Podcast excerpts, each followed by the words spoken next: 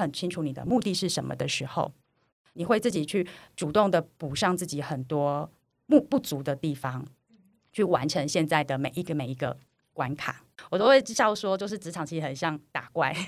就它每一关你就过了之后，你发现天哪，怎么还有更大型的魔王在前面？嗨，你好，欢迎收听精准美学。精准的生活即是一种美学。我是 Mini，陪你一起精准的生活。整理收纳、学习断舍离是我的热情所在。这个节目主要会分享断舍离接案工作者的自我提升，也会访问相关领域的前辈。我会在这里记录和分享我一路以来的过程，也会陪伴你达到你的精准生活。他身为职场新鲜人，聊到目前为止。在工作上遇到的处境，还有对于主管的想法哦，我觉得，嗯，身为一个新鲜人，这几个月工作下来，我觉得蛮重要的，嗯，几点是，第一就是有不懂的问题就问，不要用你自以为觉得应该是这样子吧的想法去做事情，通常都会踩雷。然后第二个事情是。不管是开完会啊，或者是只是主管口头上随便交代一件事情，你都要把它记录下来。如果环境 OK，时间 OK，最好要去跟主管确认，或者是发会后的记录去。告诉大家说这个理解是否有误，就是一方面保护自己，然后一方面也确认一下你接下来不会做白工。这两点是我觉得蛮实际可以做的事情。我会希望主管可以在我都有做记录的情况下，还有我也讲了我的理解，就是不要反反复复。嗯，对新鲜人来说蛮重要的，因为新鲜人真的可能刚踏入职场吧，就是也。抓不太到到底这个公司环境是怎么样啊？然后还有就是大家相处模式应该是怎样？就是反反复复的话，会嗯很容易让我们觉得很挫折。如果只有两个选项的话，我会选择一个薪水低。几乎和生活开销打平，但有发展性的那个工作，薪水低，几乎和生活开销打平，但有发展性。第二个选项是十年内都不会有升迁机会。呃，这个真的是太 太悲观了吧？基本上真的是光每半年、每一年，你个人的成长都可以很多了，但是你却没有办法从你的工作中得到相对应的报酬。我觉得这份工作真的是一个死胡同，不值得浪费时间。很多工作一开始薪水低，但是你可以看到它有很多潜能，或是尽管薪水低，但是它却可以给你其他更高价值的。东西应该说，人生追求里面虽然它非常重要，但是呃，比起比如说你有因为这个机会可以认识到呃非常厉害的人，或者是你有因为这个机会可以做到你想尝试的事情，增加自己的作品集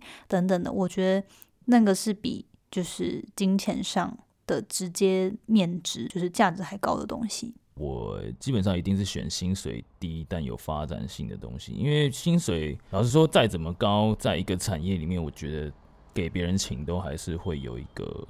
会有一个限制吧。就是说，因为如果说自己发展或者自己开的话，就是看自己的能力，就看你自己有没有本事。那如果说你本事够，然后够聪明的话，然后可能也运气带一点运气吧，我觉得是呃可以让这个薪水越来越高，因为。就我自己接案的经历来说，我自己就是这样子，就是我之前在别人上班那边上班的时候，薪水就是说，诶有三万多，然后接案之后呢，就是也会逼自己一直去自主学习嘛，因为会有很多竞争者，然后当然就是说，你现在有很多时间，你有很很大的自由可以去控制自己的行为，所以就是说。一定会有就是想要让自己变厉害的这个念头，然后所以我基基本上我就是一定会选这个薪水比较低的，因为就是我觉得发展性它是没有没有受限制的，但是薪水高，但它就是已经固定在那边了。然后我曾经就是我自己到国外的时候，因为我那时候英文能力还不好，就你也知道设计就是很需要沟通的一件事情嘛，所以我那个时候是想说，诶，与其这样子，那不如我就试试看。就是做其他的工作，暂时的，呃，为了当下的这个需求，因为那时候刚过去嘛，没钱，然后就去试试看做其他的事情了。所以就是说，我觉得可能是在做自己专业领域的时候会卡关，然后你暂时还想不出解法的时候，是可能会来转职做一些比较简单的工作，来应付一下生活的需求吧。我是这样觉得。薪水高但是无趣的那一个，因为我觉得工作已经无趣了，然后你薪水又低的话，不是很过分吗？就是你会无法支撑你再继续工作下去，而且薪水高的话。表示它可以支撑你其他工作以外的事情，比方说房贷或者是你一些兴趣类的东西。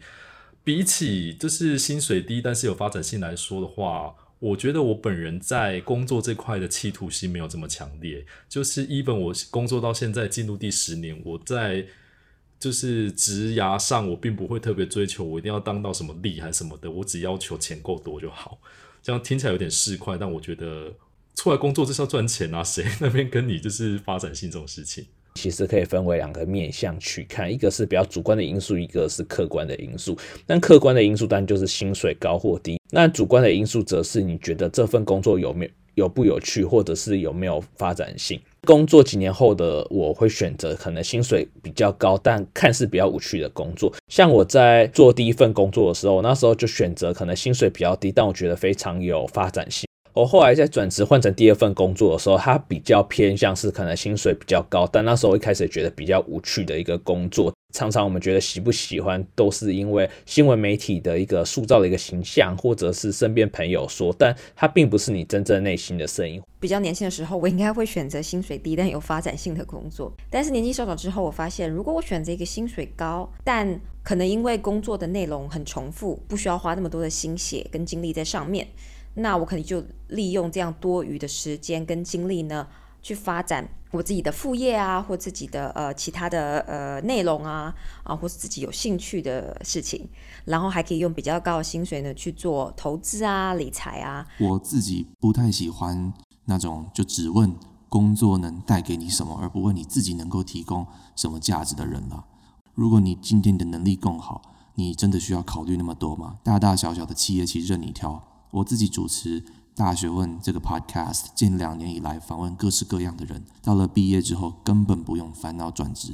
也就是说，先培养自己的能力。对我来说才是最重要的，你要考量的事情。以我现在的年龄，我会选择薪水低但较有发展性的这个选项。我觉得年轻的时候就是要多去闯荡。那即便薪水比较低，但学会的技能才是属于自己的。至于比较实际层面的薪水问题，感觉可以从减少开销、增加副业收入来补足。我会担心自己少了一些磨练，或是没有学习到有发展性的技能。因为刚开始会想要稳住自己的经济来源，有一点钱才会有一点保障，心里也会比较踏实。比较不会让家人担心。那等到经济收入比较稳定之后，可能会开始考虑转职或到更有发展潜力的公司与职位。其实我会选择薪水低的，因为我本身就喜欢比较有挑战性的工作。但是我觉得人生不应该被框架所牵制住，所以就算眼前只有两条路，不代表你不能创造一条不一样的路。就算是薪水低，还是可以想办法在下班后去培养自己一些和本能天赋，或者是跟工作可以做延伸或互补的专长。我会选择薪水低但有发展性的工作。那其实传统教育和社会都告诉我们要找一份好工作，稳定过一辈子。但是现在的我反而想去突破自己的舒适圈。我们有一集 p 开始我讲到，就是说，其实基本上就要看，呃，你现在的呃生活上的，就是对金金钱的需要程度了。现在科技很发达。越来越重视，你知道 work smart，可以在付出最少的程度底下达到你想要的目标。你可以选择有发展性这条路，可是你要怎么样去用更聪明的方式达成，这这这反而会变成一个重点。我自己会先选薪水比较低，但是有发展性。其实跟我现在现工作的现况也是有关啊。我那时候在找这份工作的时候，其实有其他待遇更好的工作，但是我会选择这一个现在这个工作，是因为我认为，呃，我自己在如果要看我未来职业发展性的话，选这个工作会比较好。呃，想要转职的因素不外乎有几个点，像是薪水不美丽啊，觉得工作起来没成就感，工作内容太无聊，环境或者是团体的氛围你不喜欢，都有可能。那我自己会比较看重工作成就感和环境，以及跟大家相处起来的关系，并不是说钱不重要，能不能在其中获得成就感，以及和大家合作起来的那个氛围啊，对我来说是相当重要的。尤其遇到职场小人。真的是会让我感到非常受挫和不开心。那你呢？工作上有遇到想要离职的念头吗？或者是你会因为什么原因点而离职啊？在工作过程中，总是会需要一些待人处事、应对进退的技巧。可是，当你用尽了这些方法，或是因为其他原因而萌生想要离职的念头，你需要评估什么？又该怎么样开口？心里总是会有好几种声音。这一节的精准美学呢，邀请到 mini，我曾经在准备求职的过程，参与了一个梦想之家职涯发展就业计划，里面的人资导师 Rachel 来分享一下有关于她的职场经验谈。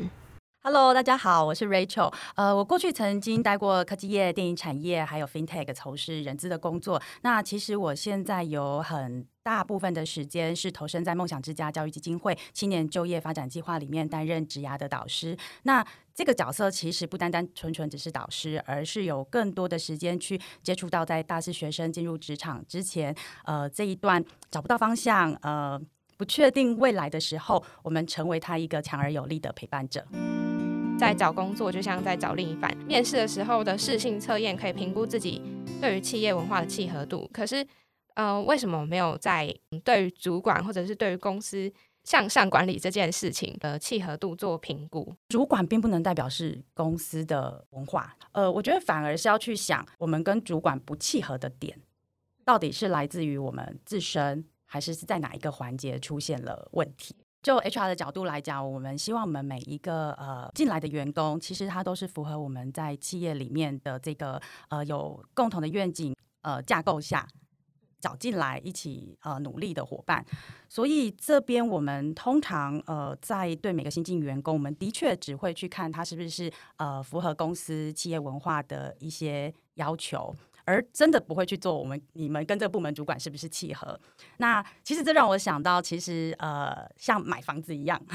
就是其实买房子我们会第一个考量说，哎，它是不是学区？它是不是哎附近有很好的生活机能？它的交通方不方便？但是我们其实很难会去看，哎，我们过我们以后搬进去，我们的邻居会是怎么样？它或许是一个我们考量的点。所以在这个地方，呃，我觉得为什么呃企业不会去评估个人与主管的适不适合？那我会建议，如果有这样子的问题的人，其实在面试的过程当中，其实是一个很好的发现。那其实，在面试的过程当中，你跟他在聊天的过程当中，其实你会知道他对对职位的需求，他对于工作态度的要求，他对于专业能力上面有没有什么样子的提出，你都可以知道，哎，自己未来在进入这个部门的时候。会不会是呃，可以有一个很好的融入？这部门的特性跟我自己目前的特质是不是适合的？比如说，对于认知上觉得好像是一直被要求做事，然后会觉得对于这一点很没有自由意识。那这部分的话，要怎么去跟主管沟通？第一点，我会很希望呃，他去同理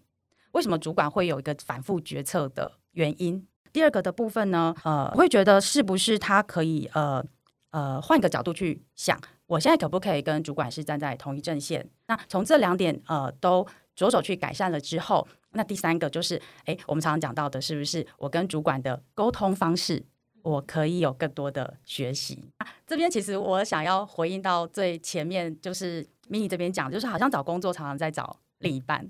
对，那其实遇到一个这样子呃比较难搞定的主管的时候，其实我觉得是在培养我们自己有更多的挑战，换个方向，换个方式去思考，或许会让你更正面的去看待这个工作在跟主管的相处上为你带来的一些难题。我觉得职场的人际很有趣，他说难不难，但说简单也不简单，你自己怎么样去？呃，拿捏好。那我们也有讲说，哎，如果你跟主管有更好的沟通模式，其实会让你在很多的执行端会处理的更顺畅。很好玩的就是，当你开始跟对这个人的评价做一些转变的时候，你会变得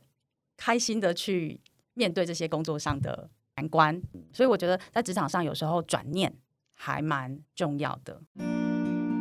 有人提问说，不要太把同事当朋友，你透露自己的。私生活是正确的吗？因为其实我自己在过去的经验，我在职场里面的确交了几位好朋友，但我不能说哦，所有的职场上的同事都会是朋友。我觉得职场上有机会去交到朋友的，尤其其实现在在呃很多的企业里面，很多的不管很多的职位里面，其实都是一个专案的工作。那在这当中，你有可能会去碰到你志同道合。进而成为朋友的人，那但是呃，回到来讲说，在职场里面是不是不要透露过多的私生活？的确，因为呃，我觉得在职场上，其实公私分明非常的重要。毕竟你在踏入公司的时候，呃，在这段时间，公司的确是付薪水给你的。那在这段时间，我们一定要非常啊认真，而且有效率的去完成呃你手上的工作，甚至你要有余余裕去。看看你的同事跟你同一个 team 里面的人是不是有需要协助或帮忙，因为毕竟呃，在企业里面我们比较不强调所谓的个人主义，就是我自己非常积极的发光发热，但我都不管我其他的同事或这是我同部门同一个组别的人，其他人现在的状况怎么样？我们其实 HR 啊，目前的趋势，我们其实会更希望有团队合作，或者是有分享这样子特质的人出现在呃我们未来的。呃，潜呃潜力员工的培训，或甚至在接班人的计划里，该有一个前提，就是目前公司有一个火烧屁股的专案，没剩多少时间可以呃完成这个专案了。然后这时候你透露的讯息说，哎，我这个周末去哪边有一些休闲活动，呃，在于理上的确没有任何的错误，而且其实公司应该要尊重呃员工在个人的休假时间有自己的安排，但在人际上面来讲，他的确会让其他的同仁会觉得，呃，当我们需要帮忙的时候，可是我好像没有接收到你愿意伸出援手。另外一方面来讲，如果你可以在你休假时间把你自己的那一块完成，而且你有提早去问其他可能在进度上 delay 的同事，去问他们说，呃，我这个周末有没有需要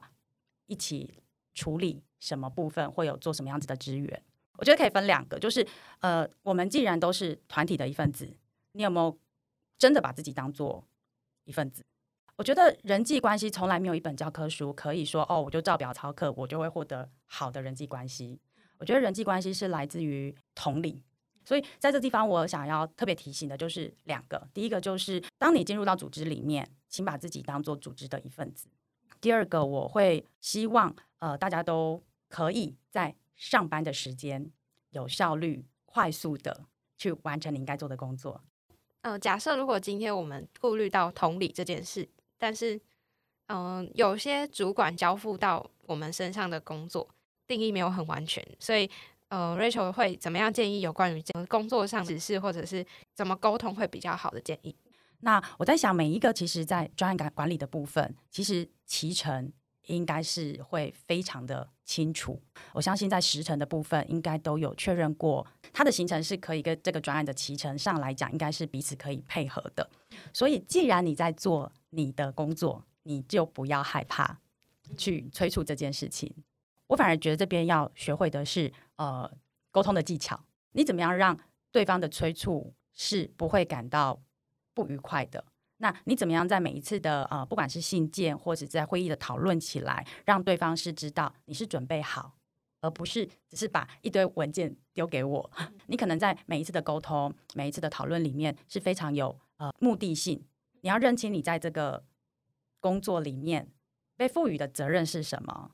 那再来的话，就是保持礼貌性的，在每一个时间点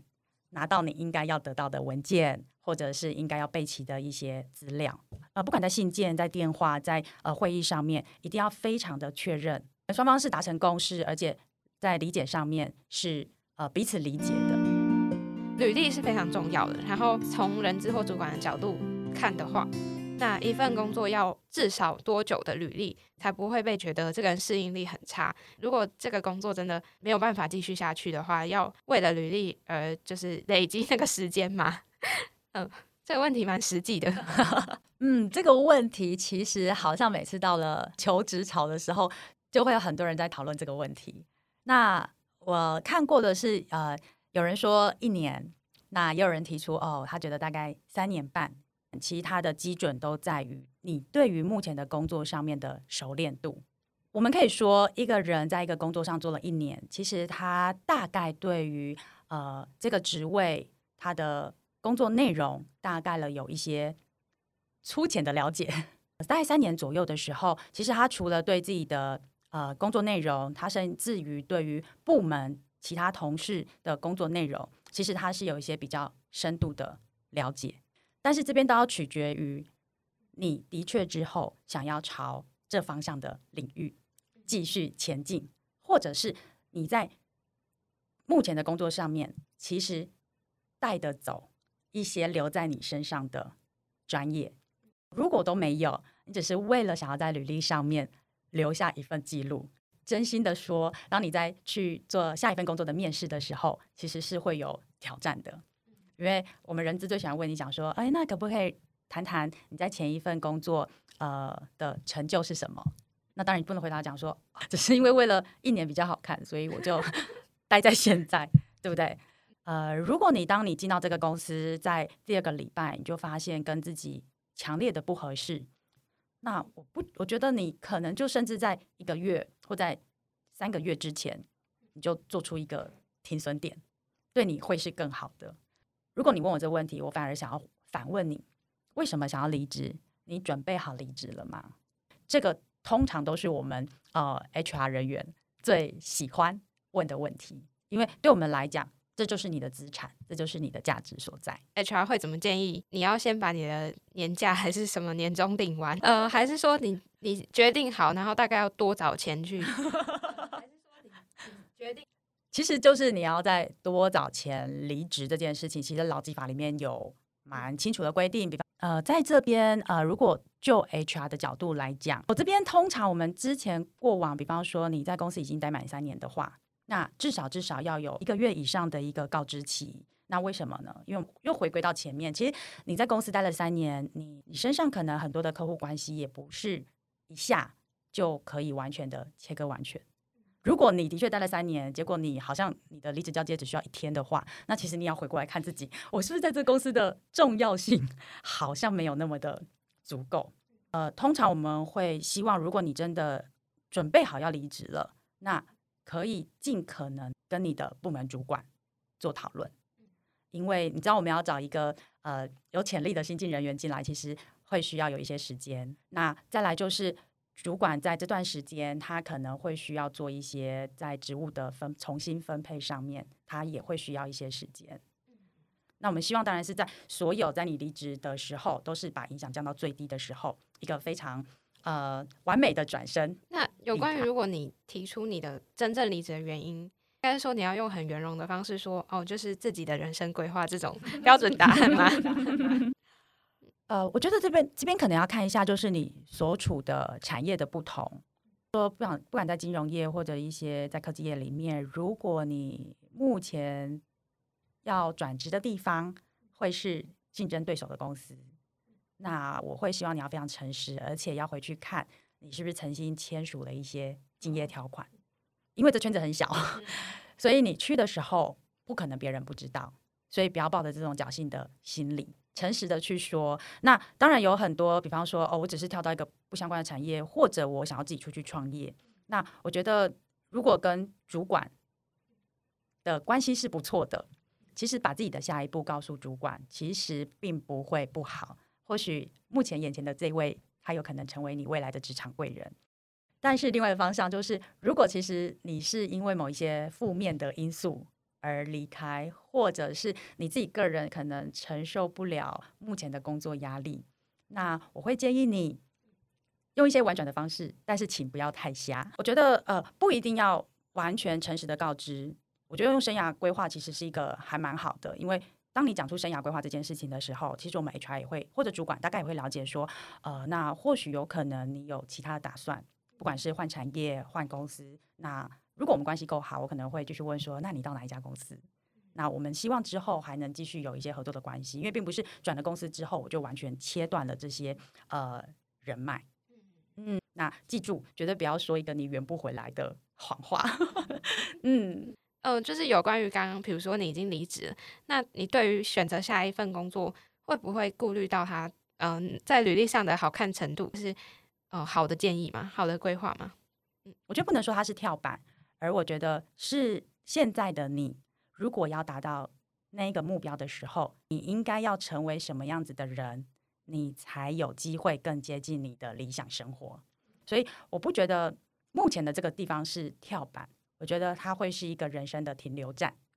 那现在这个停留站，你得要把自己练得更强，但也有可能在你变得更强的地方的时候，其实你已经发现了不同的风景。有时候工作我们不要把它称为跳板，而是我们从开始在准备我们的履历、准备面试的时候，都是很清楚知道我们的初心、我们的目的、我们的方向是什么。那当你越清楚的时候，其实我们刚才前面遇到的很多的问题。其实就会被解决，因为你很清楚你的初心是什么，你很清楚你的目的是什么的时候，你会自己去主动的补上自己很多不不足的地方，去完成现在的每一个每一个关卡。嗯，所以我会希望大家把跳板这件事情换成别的说法，因为跳板会觉得哦，好像用完就丢了，我都会笑说，就是职场其实很像打怪，就它每一关。你就过了之后，你发现天哪，怎么还有更大型的魔王在前面？但在这个关卡不知不觉当中，你自己也变得更加的强大。这一题刚好很适合做总结，讲起来也很励志。就是听完了刚刚前面 Rachel 的建议，是不是有正在困扰你的问题呢？还是也有一些方法是你可以学习的？这边也帮你重点整理一下。假设你是正在准备要离职，或者是工作上有遇到需要改善的地方，那以下希望可以帮助到你。第一，与其在意一间公司的企业文化，还有主管的处理方式和自己是不是契合的，更应该要把着眼点放在该用什么样的方式改善，才能更圆融的处理好事情，还有你在这间公司是不是能够发挥到你的价值。第二。评估一份工作的离职与否，可以评估看看你在这个职位上有没有发展性，而不要只是为了年资、为了留在这里而留下。而且，所有的工作选择都是一个过程，你只要清楚知道自己为了什么目的来到这里，还有自己的最终目标是什么就好了，可以不需要担心选择工作是不是有所谓的跳板问题。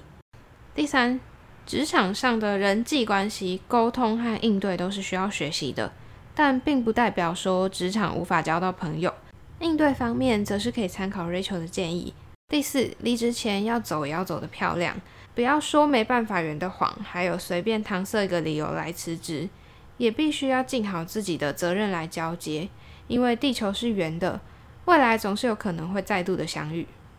天气冷，不想离开温暖的被窝，这时候你需要一张多功能的桌子。MIT 台湾生产，外销日本。薄型角座搭配滑轮设计，无段式升降，轻松调整桌面高度，让你在床铺、沙发都能使用。一张适合工作和简易用餐的桌子，操作简单容易，长辈使用也没问题，是你不会后悔的选择。天空树生活馆瑞奇气压升降桌是你的好帮手。其实，在准备这一集的过程，我也看了一部剧，叫做《他们创业的那些鸟事》。里面就有很多有关职场的剧情，尽管我的职场历练还没有到很丰富啦，但是从中就让我有一些启发。推荐你也可以去看看这部剧，充分的展现职场文化这四个字。至于我自己呢，原先在工作还有离职啊、应对进退、辞职的评估，没有太多的想法。但是跟 Rachel 聊完之后，才发现哇，从中其实很多需要注意的妹妹嘎嘎。就是国语的，嗯，一些细节啦。那你呢？有没有曾经困扰着怎么处理工作上遇到的问题，或者是在当下被嗯人的一些困境给限制住了？我们常常都被现阶段的限制给框架住，有可能是因为环境啊，有可能也是因为自己。但是工作到头来只是生活的一部分，怎么样在职场上圆融的处事，又可以寻找到自己的可能性？跟 Rachel 说的一样，这些其实都是需要一步一步学习的。这一次会想要谈到工作上的应对进退，还有离职前的评估，其实也是因为我自己从打工到现在工作的过程，一路上听到很多人分享大大小小的建议，我认为这是很多人都需要注意的。也一样想要秉持着精准美学频道的宗旨，可以借由访问过来人或专家们的建议，让大家思考还有学习。如果你正好也有转职的想法，我相信在职场上，你只要思考清楚之后，华丽的转身，可以寻找到更多无限的可能。下一集一样是精准美学的职涯串联计划，搭上年后转职潮，我们会邀请哇塞心理学 Podcast 的娜娜心理师来聊聊看要怎么样正确的面对工作压力，还有心理学上怎么样看待压力这件事。精准美学陪你一起精准的生活，我是 Mini，我们下次见，拜拜。今天的节目到这里告一段落。这个频道主要会分享断舍离、自我提升的主题。目前在 Apple 和 Google Podcast、Spotify、First Story 和 s o n On 都听得到。欢迎在你习惯的平台追踪我，还有留下评论。节目 IG 是 M I N I M A L I C E 点 T W，或是搜寻精准美学都可以。欢迎私信我你的想法，分享节目资讯。点 IG 首页的连接，开启你我的连接。美好生活从精准美学开始，追踪节目从订阅开始哦。